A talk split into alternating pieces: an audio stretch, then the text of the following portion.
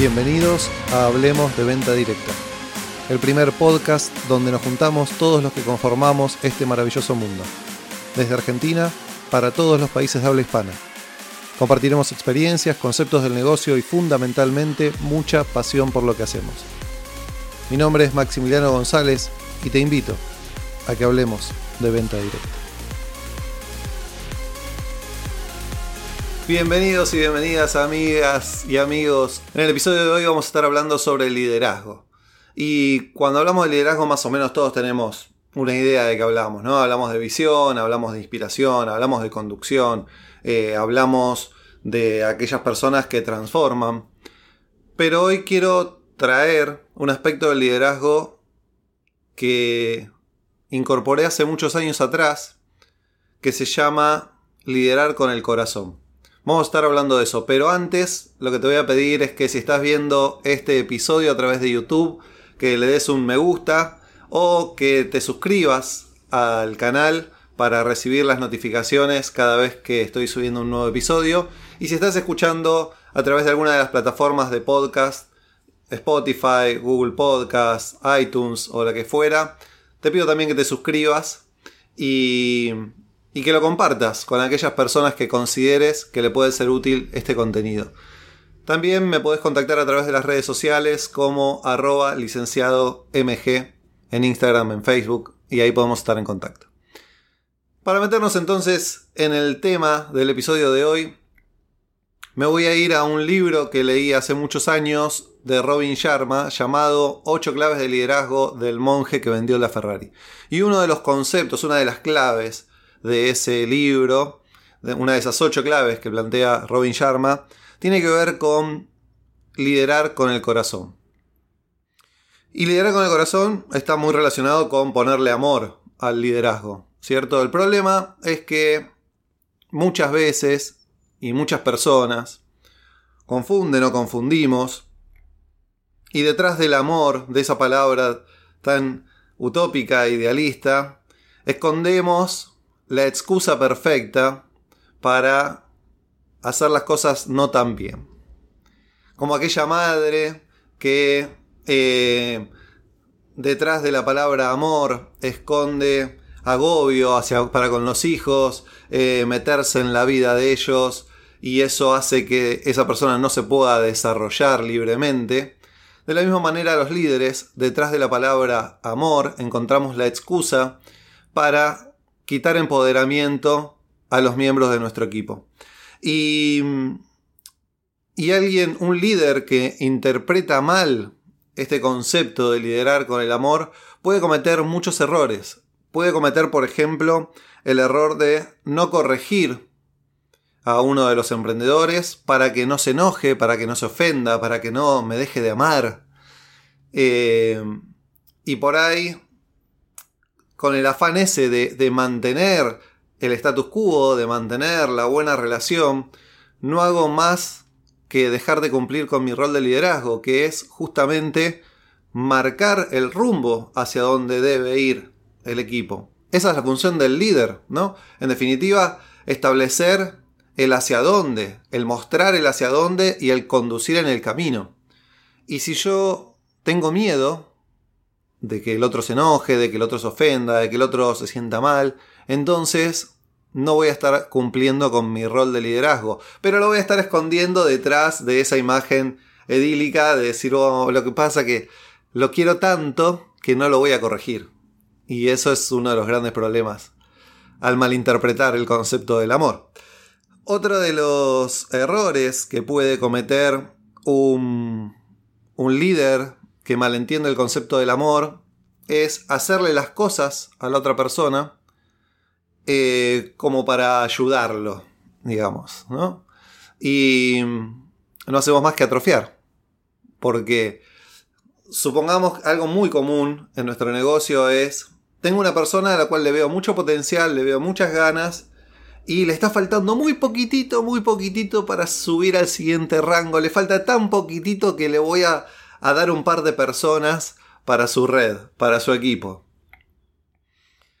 Y ahí lo que estamos haciendo es darle a una persona un rango o un nivel en el plan de carrera o en el plan de compensaciones que esa persona no es. Le estoy dando una posición que no es la que le corresponde. Entonces, se va a dar una contradicción entre el ser y el tener que no va a terminar bien. No va a terminar bien porque si yo tengo algo que no soy, ese tener es efímero. Dentro de muy poco, ese tener lo voy a perder. Y la desmotivación que voy a sentir por haberlo perdido va a ser mayor que la motivación por haberlo obtenido. Entonces muchas veces en este afán de querer ayudar, entre comillas, para que esa persona alcance el nivel siguiente, y entonces le armamos un poquito la cuestión como para que pueda obtener ese rango que tanto desea y que yo también tanto deseo, lo que genero es mayor frustración, mayor desmotivación, al momento que esa persona tarde o temprano, porque eso va a ocurrir, que esa persona se dé cuenta que pierde nuevamente ese lugar, porque no le correspondía, porque no lo logró, porque no es ese rango todavía. Otro de los errores que, que cometemos los líderes cuando malinterpretamos este concepto del amor es aquello que nos pasaba quizá con nuestras abuelas cuando éramos chicos. Eh, esto de que, ay, mi, nietito es el más bueno, es el más inteligente, es el más lindo, es el más grande, es el más... Y no es verdad eso, no es verdad. Y en pos de eh, establecerle o definirle su autoestima y que ese niño crezca con, con, con todas sus alas al viento, lo que hacemos es generar una expectativa, que esa expectativa es cuestión de tiempo para que se rompa, porque esa expectativa que generé no es real. Yo no soy el más lindo, no soy el más inteligente, no soy el más bueno, no soy... Y me doy cuenta cuando entro al jardín de infantes o incluso cuando entro a la primaria, ya en segundo grado, ya me di cuenta que hay chicos más facheros que yo, porque hay un montón de nenas a las que le gusta el mismo y ese no soy yo.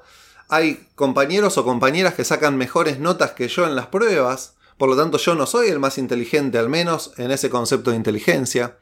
Yo no soy el más grande porque me doy cuenta que en la fila, cuando nos ordenamos de menor a mayor, estoy en el medio. Eh, entonces me genera una frustración porque todo eso que me crearon en mí, como que yo era el más lindo, el más bueno, el más no, no lo soy. Entonces, ¿qué sentido tuvo esa construcción si en la primera vuelta de la esquina me la voy a pegar contra la pared? Ahora dentro de un poquito vamos a estar hablando un poco de a ver cómo hacemos para trabajar el autoestima, pero sin mentirle a la persona que forma parte de nuestro equipo. ¿Cómo hacemos para liderarla con amor y no con mentiras? O generando falsas expectativas. Otro de los de, las circunstancias en las que confundimos el concepto de la palabra amor es cuando buscamos el bienestar de corto plazo y después vemos. Después ya se van, en el camino se van acomodando los melones, dice. Em, y eso no es tan así, no es tan así, porque hay melones que no se acomodan nunca si no se acomodan en el inicio. Eh, otro de los errores muy comunes que nos pasa a los líderes en este sentido es, tengo una persona que está empezando a armar su propio equipo y resulta que se encuentra con, otra persona que ella considera o él considera que tiene muchísimo potencial. Entonces le quiere presentar el negocio. Pero es muy nuevo, es eh, eh, no tiene las herramientas todavía para hacer una buena presentación del negocio y va a perder la oportunidad porque esa persona que, con la que se encontró tiene muchísimo potencial y si le presenta mal el negocio, lo va a perder. Entonces, para obtener un beneficio de corto plazo y después vemos, después yo te capacito, no te hagas problema, yo te doy la presentación del negocio. Sentame a esa persona adelante que yo me ocupo de incorporártela a tu equipo, de reclutártela. Y ahí lo que estamos haciendo es todo lo contrario a empoderar a esa persona. Porque en ese después vemos estoy construyendo yo liderazgo para con las personas de su propio equipo. Y la estoy atrofiando. Le estoy dando el pescado en vez de enseñarle a pescar. Otro de los grandes errores que cometemos escondiéndonos detrás de la malinterpretación de la palabra amor es esa, idea de sacrificio que es muy de madre, yo lo relaciono mucho con, con mi madre. Eso de, para que el nene no sufra, me sacrifico yo. Entonces, no sé, si yo llego a casa y me doy cuenta que mi hijo se robó unos caramelos del kiosco, para no hacerlo pasar por el sufrimiento y la humillación de tener que ir a devolverlos, entonces voy yo al kiosquero, me sacrifico yo, a poner la cara, a pedirle disculpas, a morirme de vergüenza por lo que acaba de hacer mi hijo y porque yo no lo estoy educando de la mejor manera, porque si no, no lo hubiese hecho. Entonces yo me sacrifico. Y después me mortifico y después me siento mal y después me siento angustiado. Pero lo importante es que mi hijo, mi liderado, el emprendedor de mi equipo no se sienta mal, no se sienta frustrado, que él esté en su cajita de cristal. Y me sacrifico yo como líder. Me sacrifico yo por un miembro de mi equipo.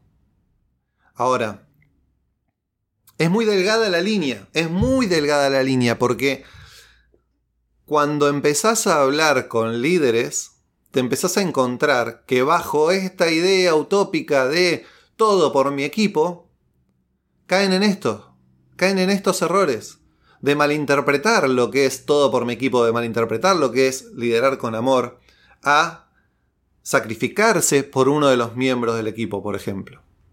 Y eso es un error.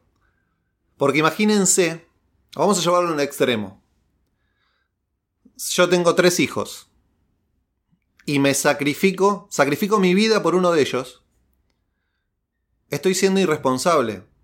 Más allá de que haya un impulso de anteponerme ante el peligro de uno de mis hijos, estoy, si a mí me pasa algo, estoy dejando huérfano a otros dos hijos. Entonces, no estoy siendo responsable en mi rol de padre si sacrifico mi vida por uno de mis hijos cuando tengo otros dos que voy a estar dejando huérfano. Podemos entrar en un montón de debates acá. Eh, podés pensar diferente, porque esta es solamente mi opinión y mi experiencia en base a ver situaciones de liderazgo, pero yo estoy convencido de que el líder tiene una función que trasciende a la relación uno a uno con, con los emprendedores de su equipo. Em, el amor tiene que ver con buscar lo mejor para el otro, pero sostenido en el tiempo. No buscar lo mejor para el otro en este preciso momento, en este preciso lugar, para que se sienta bien y no sufra. Sino construir, ayudar a la otra persona a construirse profesionalmente para que pueda establecer un negocio sostenido en el tiempo, no algo momentáneo. Y en esa línea entonces, bueno, ¿qué es lo que interpretaríamos bien como liderar con amor? Bueno, hay dos tipos de líderes. Está el líder que te dice, lo que vos querés escuchar y está el líder que te dice lo que vos necesitas escuchar. Aquel líder que lidera con amor es aquel que te dice lo que vos necesitas escuchar, aunque no te guste escucharlo. El líder que lidera con amor se permite corregir, a pesar del disgusto momentáneo que va a generar en la otra persona, pero eh, eh, lo hace en pos del aprendizaje. Hay uno de mis bueno, hay una sirena acá sonando, no sé si se escucha. Eh, uno de, mis primeros mentores, que se llama Roberto Flores, uno de los grandes maestros de esta industria en Argentina, un día me enseñó un concepto importantísimo, que lo usé todo el resto de mi vida y lo transmití a todas las personas que me tocó liderar, que lideraban personas. Y es el concepto de guantes de seda en manos de hierro. Él me decía, vos tenés que plantearte como líder con firmeza, pero el guante de seda te impide lastimar. El guante de seda es acariciar, pero con firmeza, marcando el rumbo hacia dónde tiene que ir esa persona. De esa manera yo puedo corregir y puedo eh, indicarle el camino a la persona. Quizá en, en esa corrección la persona se sienta molesta, obviamente, porque le estoy marcando algo que no es lo que está haciendo. Que le estoy marcando un camino que debería transitar que hoy no está transitando. Y a todos nos disgusta un poco eso, que nos marquen el camino. Pero es nuestra función como líder. Un líder que lidera con amor eh, enseña a pescar en vez de darle el pescado. Eh, en vez de ayudarlo, le enseña y después lo hace trabajar. No le hace el trabajo, no le pone las personas que necesita en su equipo. Le enseña cómo buscar esas personas. Recién mencionaba Roberto. Roberto eh, era un experto, es un experto, eh, digo era porque está retirado, pero es un experto en, generar contactos en frío, en la calle. Y fue una de las personas que más me enseñó al respecto. Y él me, me citó un día en un, en un bar y me dijo, venite con ganas de divertirte. Y llegué a ese bar con mis 22 años y toda mi, mi inexperiencia y mis miedos a cuestas.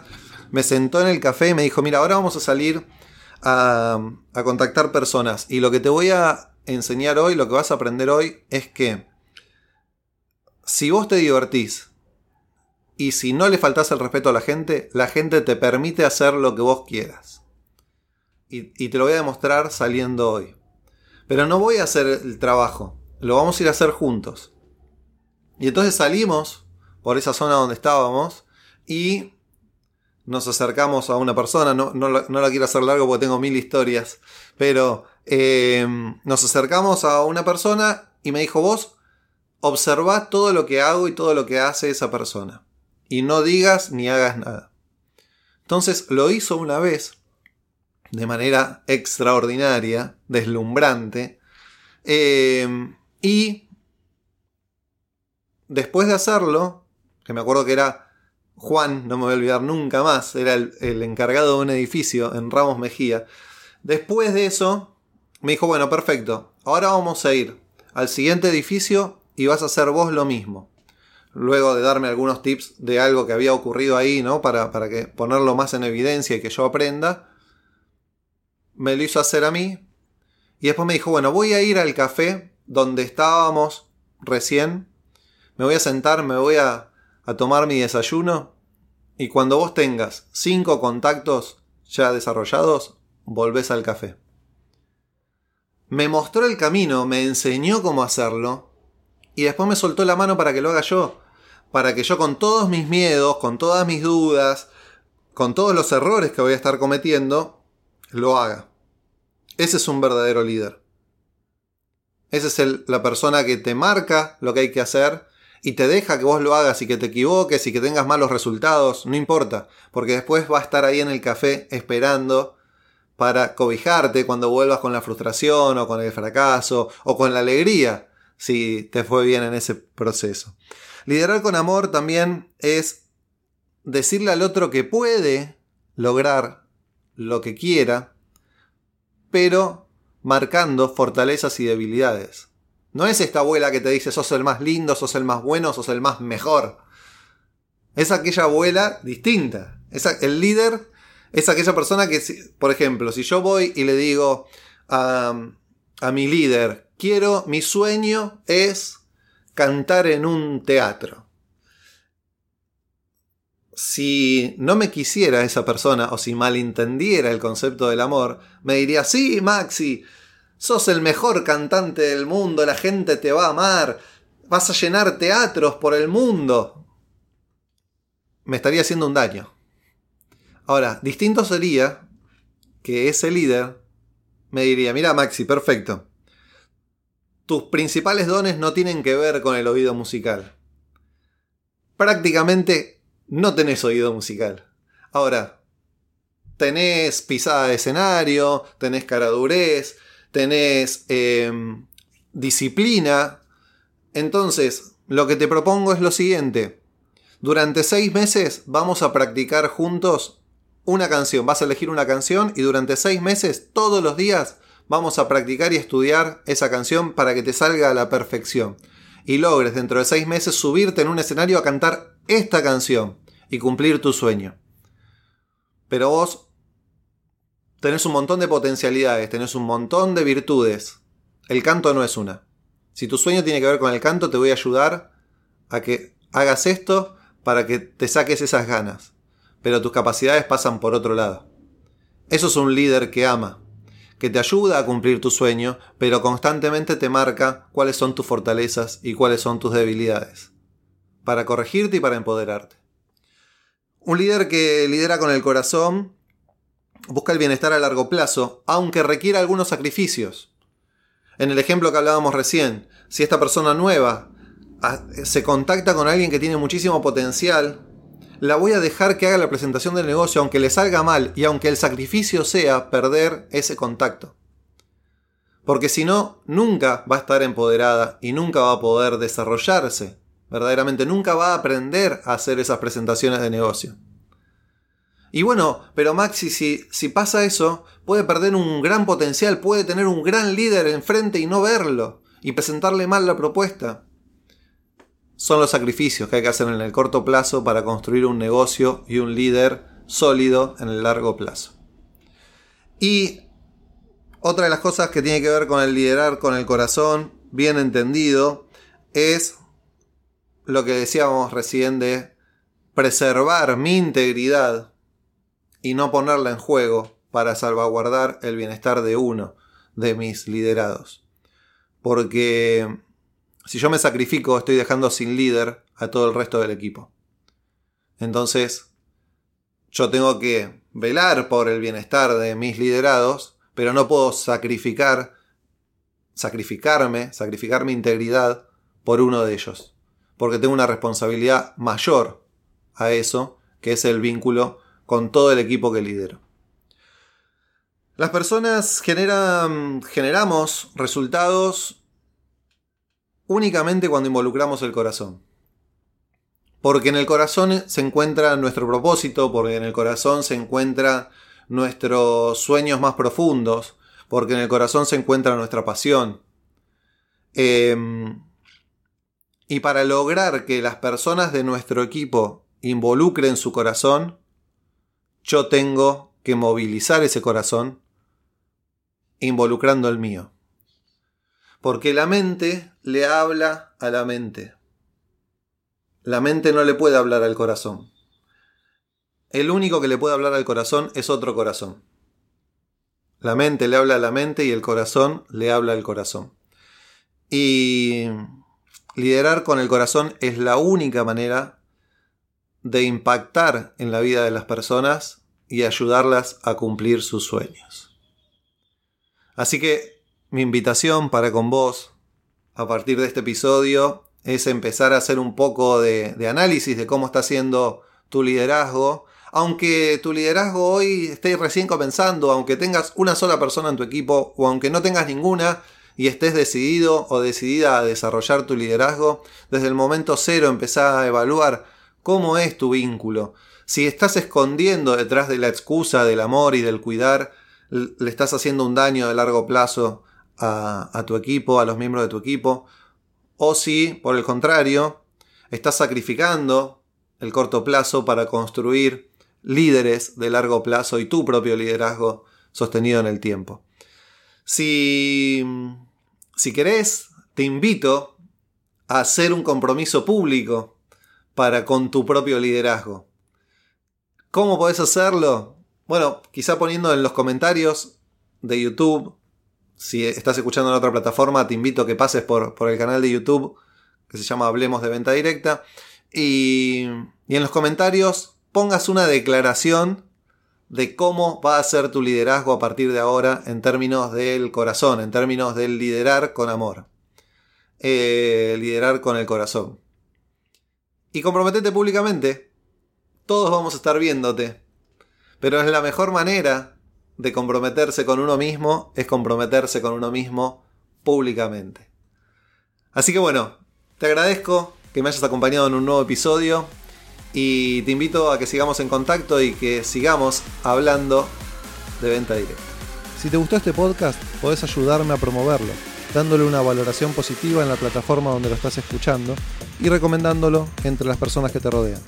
Podés contactarte conmigo a través de licenciado MG, tanto en Instagram como en Facebook. Gracias por acompañarme y hasta un nuevo episodio donde hablemos de venta directa.